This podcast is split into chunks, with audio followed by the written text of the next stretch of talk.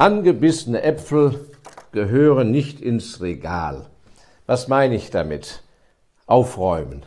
Die vielen Baustellen, die sich im Lauf eines Lebens bei einem ergeben, unangenehme Themen, die man nicht anschauen will, Sachen, die man schon lange mit sich rumschleppt, Sachen, die auf einen unangenehm zukommen, muss man anpacken und nicht auf die lange Bank schieben. Es erleichtert das Leben, das erleichtert das Leben vielleicht von Angehörigen, aber es hat eine befreiende Wirkung, denn es ist so, sie brauchen ja ihren vollen Verstand, um mit viel Intuition und Feingespür die Zukunft richtig einzuschätzen.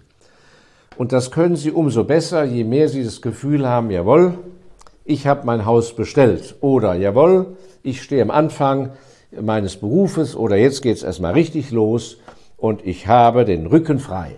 Ich gucke nach vorne und trage nicht irgendwelche dunklen Wolken und Schatten auf meiner Seele, äh, auf meiner Stimmungslage oder in meinem Gehirn. Und da gibt es viele kleine Punkte, die ich einfach so als Gedankenanregung, äh, das Thema kann man nicht, ja nicht äh, für jeden einzelnen Menschen so über ein YouTube erfassen, aber doch eine ganze Reihe Punkte rüberbringen, an die ich da denke.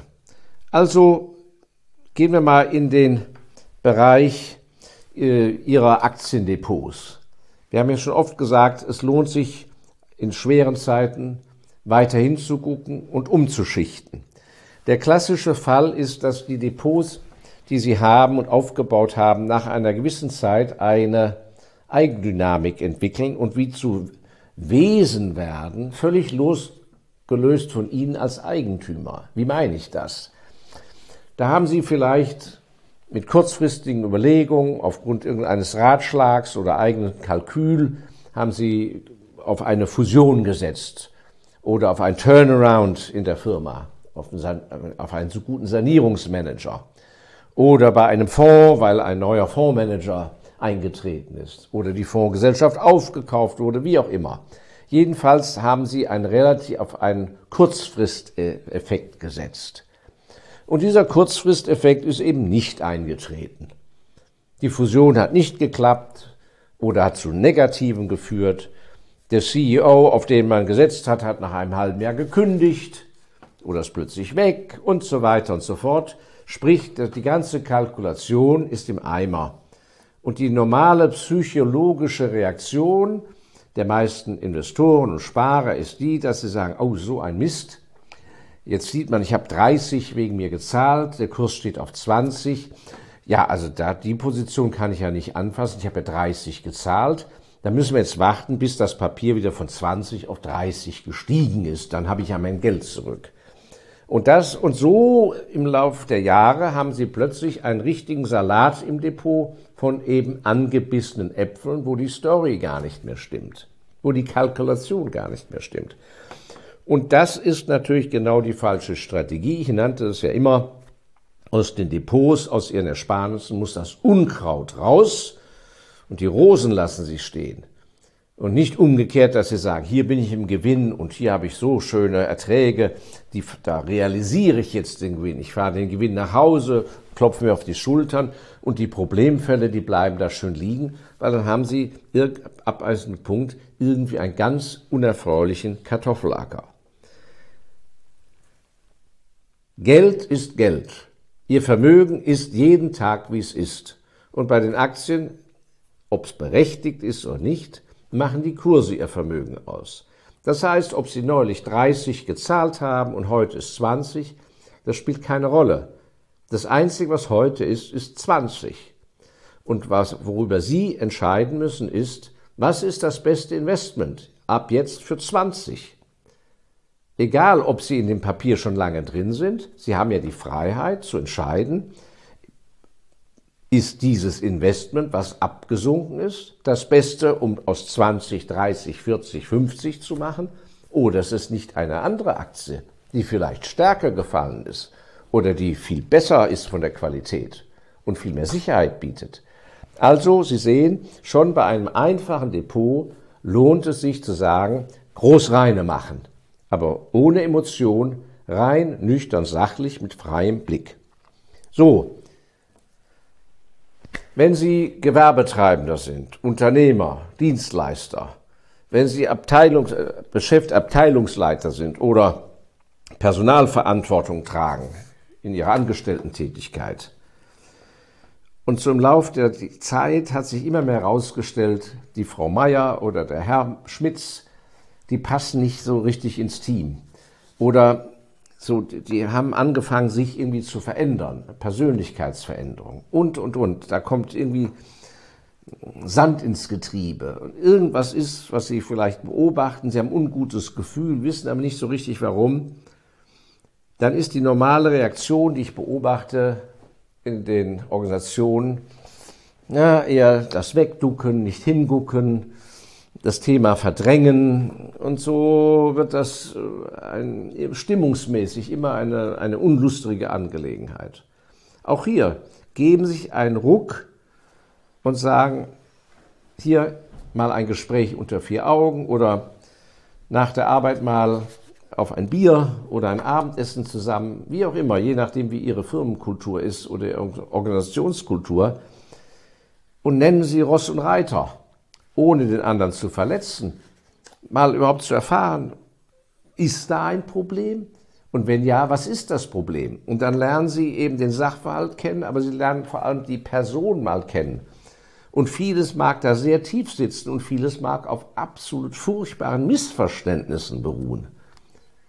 Und das ist, was ich vermisse in meiner Beobachtung, so die, die spontane Schnelligkeit, Probleme anzupacken und den wirklich tiefsitzenden Wunsch zu haben, nicht den anderen fertig zu machen, sondern den tiefsitzenden Wunsch, können wir das Problem nicht lösen, können wir es nicht zusammenlösen. Und natürlich gibt es Fälle, wo keine Lösung da ist, aber dann haben Sie auch die hundertprozentige Gewissheit. Und dann haben Sie auch jede Berechtigung, darüber nachzudenken, sowohl aus der Rolle des Underdogs, aber auch aus der Rolle des Vorgesetzten oder Inhabers. Dann haben Sie auch wirklich das Fundament, drastische Entscheidungen zu treffen, was immer die sein mögen. Aber aus diesem Gequake müssen sie rauskommen. Was habe ich mir noch notiert? Ja, das Thema der Nachfolge, Thema Erbschaftssteuer. In sehr vielen Familien ist inzwischen durch die langen Wohlstandsjahre in den verschiedensten Berufszweigen doch ein erhebliches Vermögen entstanden. Und gerade im deutschsprachigen Raum ist das überwiegende Vermögen nicht in liquiden Anlagen, anders als im angelsächsischen Raum und Skandinavien, sondern in Immobilienassets. Ackerland, Wiesenland, Wald, Häuser, Mietshäuser, Gewerbeimmobilien und so weiter.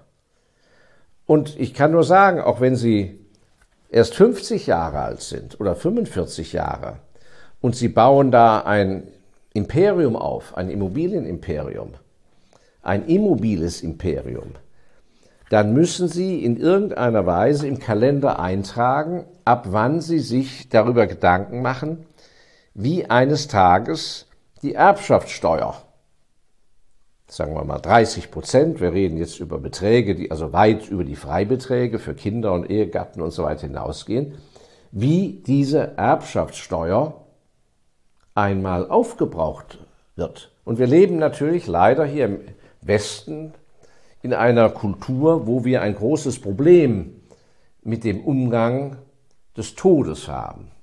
Der Tod ist überhaupt nicht in Westeuropa, in der Kultur, in unser Leben, in unser Kalkül mit einkalkuliert. Schon mal psychologisch, aber auch vor allem kaufmännisch. Das heißt, da wird nur selten drüber gesprochen. Da wird also äh, ein großer Bogen drum gemacht. Man könnte ja, was weiß ich, der alten Tante auf die Füße treten. Die könnte ja meinen, dass man sie sich schon im Grab wünscht und so weiter. Also alles Quatsch. Es ist ein absoluter Irrsinn, mit einem Immobilienvermögen alt zu werden, ohne die Möglichkeit äh, vorbereitet zu haben für sehr viel Liquidität, die dann für die Erbschaftssteuer schlicht und einfach zu zahlen ist. Und insofern ist es völlig vermessen, wegen mir aus Besitzgier oder aus Lust am Aufbau bis kurz vor, bis ins höchste Alter da ein Imperium ins Land zu setzen, wo man die Augen schließt und an sich im tiefsten Innen weiß, wenn ich mal die Augen zumache, wird ein Drittel von dem eingerissen, muss eingerissen werden. Das heißt, jeder wird wissen, die müssen verkaufen. Die haben die und die Gewerbeimmobilien, die kommen in den Markt und jeder weiß, die müssen die Erbschaftssteuer latzen, zahlen. Das heißt, sie sind ein sehr taktisch schlechter Verkäufer. Sie stehen mit dem Rücken an der Wand. Das heißt, es geht eben dann nicht, dass Sie wegen mir zehn Gewerbeimmobilien haben. Sie können, wenn Sie klug sind, halt nur sieben aufbauen. Das Vermögen, das Sie am liebsten in weiteren drei Immobilien hätten, das muss leider als Liquidität aufgebaut werden. In früheren Jahren, als es kein, nur wenig Inflation war und sehr viele äh, in Relation gute Zinsen gab, hat man, sagen wir, in der D-Mark-Zeit, da hat man das gemacht, indem man Anleihen gekauft hat. Da ging es nicht darum, um die Vermögensverwährung, sondern dass man das liquide Vermögen jederzeit hatte, in sicheren Anleihen, und man bekam einen Zins obendrauf, für dass das Kapital nicht erodierte durch die Inflation. Dadurch konnte man sich diese Erbschaftssteuer aufbauen. Heute muss man das vielleicht mit internationalen Blue-Chip-Aktien die auch in den größten Größenordnungen innerhalb von einem Tag liquidierbar sind und sie haben die ganzen Millionen auf dem Konto gut geschrieben. Das erfordert natürlich innerhalb einer Familie einen Angang, diese, dieses bewusste Vorhaben zu sagen, auch als junger Mensch in der Familie, der vielleicht am Berufsanfang steht, zu sagen, lieber Onkel, lieber Vater, liebe Tante, äh, ich weiß ja, dass ihr mich als Teilerben oder Erben vorgesehen habt. Wie habt ihr euch das gedacht? Welche Immobilie soll ich denn dann verkaufen? Welche aus eurem Herzenswunsch würdet ihr euch denn wünschen, dass ich sie weiter behalte in Erinnerung an euch? Oder aber, dass man sagt, habt ihr denn liquiditätsmäßig vorgesorgt? So, also das ist ein ganz interessanter Punkt und den sollte man ruhig andenken, auch wenn man das Gefühl hat, man ist nicht so reich. Denn wenn Sie erfolgreich arbeiten, werden Sie im Laufe Ihres Lebens sehr viel vermögender, als Sie heute denken. Das Gleiche gilt auch bei der Erbfolge innerhalb von privaten Firmen. Was häufig sehr stark unterschätzt wird, ist, wenn eben die Familie sich kopfmäßig erweitert. Das heißt, wir haben hier, äh, sagen wir, die Großmutter, der gehört 10 Prozent an einer bedeutenden Firma. Dann wächst man mit der Oma auf und sagt, Mensch, die Oma, ist eine richtig reiche Dame. Jawohl. Und unter Umständen wachsen sie in diesem Gefühl des Reichtums und Wohlstands auf. Wenn die Oma aber zum Beispiel fünf Kinder hat, und eines dieser fünf Kinder, das ist ihr Vater. Dann haben schon diese fünf Kinder nicht zehn Prozent an der Firma, wenn die das mal erben, sondern jeder zwei Prozent, nämlich zehn Prozent geteilt durch die fünf Kinder. Das heißt, ihr Vater, obwohl die Oma noch lebt, wird eines Tages, wenn er erbt, nicht zehn Prozent haben wie die Oma, sondern gerade nochmal zwei Prozent. Und ihr Vater, also ihre Eltern, die, die sind vielleicht zu dritt das ist jetzt schwer zu rechnen, wir müssen mal rechnen, dann kommt auf Sie realistisch zu zwei Prozent des Vaters eines Tages geteilt durch drei. Zwei geteilt durch drei ist etwa 0,66 Prozent. Das heißt, sie leben, sofern der liebe Gott das möchte, zusammen mit ihrer Oma, die erleben sie gut. Das ist eine 10% schwere industrielle Dame, und obwohl sie sagen, ja, wir sind ja eine Familie, wir sind alle gleich, wir leben ähnlich, ja, gleicher Stil, gleiche Ferien, gleicher Urlaub, werden sie eines Tages ein 0,66 Prozenter sein. Das ist natürlich ein Gefälle. Das wird in der Regel ihnen in der Erziehung, im Heranwachsen, aber auch bei der Berufswahl überhaupt nicht so klar vermittelt. Das wird verdrängt. Also muss man darüber sprechen und sagen, wollen wir denn tatsächlich diese Firmenbeteiligung eins zu eins aufteilen? Ist es nicht vielleicht besser, dass mein Bruder und meine Schwester in anderer Weise abgefunden werden? Landbesitz bekommen oder einen Kunstgegenstand, der auch schön wertvoll geworden ist. Aber zumindest möchte ich doch meine, diese zwei Prozent, die sind ja schon klein genug an einer Firma erben. Das heißt, dieses simplistische, immer alles gerecht und immer weiter runter und möglichst viele Kinder und immer weiter, ist de facto ein Firmen-, familieninternes sozialistisches Programm, ein Verarmungsmodus. Wenn Sie aber innerhalb der Familie ein dynastisches Denken haben und wenn an sich so die Familienatmosphäre so ausgerichtet ist, dass wir sind ja hier sozusagen in der gehobenen Oberschicht, dann stimmt da etwas nicht. Das ist kein konsequentes Denken. Und also das, über diese Thematik muss auch sehr klar nachgedacht werden. Und da müssen klare Entscheidungen her, die rechtzeitig und langfristig entsprechend vermittelt werden. So, und das gleiche angebissene Äpfel, da ist natürlich ein, ein weiteres weit verbreitetes Beispiel, die Unzufriedenheit mit ihrem Bankenservice. Egal, ob Sie bei einer der Großbanken sind mit Filialsystem oder Sparkassenorganisationen oder Volksbanken, ich treffe Jahr ein, Jahr aus auf so viele Menschen, die mit ihrer Bankverbindung nicht mehr zufrieden sind. Sie vermissen die persönliche Betreuung, Selbstverständlich gibt es viele Ausnahmen, aber ich kann nur sagen, die Zahl der Menschen, die einfach nichts mehr von ihrer Bank halten, wenn man das so sagen darf, im Vergleich zu früheren Zeiten, die nicht romantisiert werden, dass sie einfach sagen, das ist nicht mehr so, wie es war, das ist de facto nicht hinnehmbar. Und in jeder anderen Branche, ja, wenn Sie zum Metzger gehen und Sie sind also mit der Fleischwurst nicht einverstanden, weil die nicht mehr so schmeckt wie früher, dann sagen Sie dem Metzger das sehr klar und sagen, hören Sie mal, die Fleischwurst letztes Mal, das war ja unter aller Kanone, die kaufe ich nicht mehr. Oder man sagt, bei dem Metzger kaufe ich nicht mehr.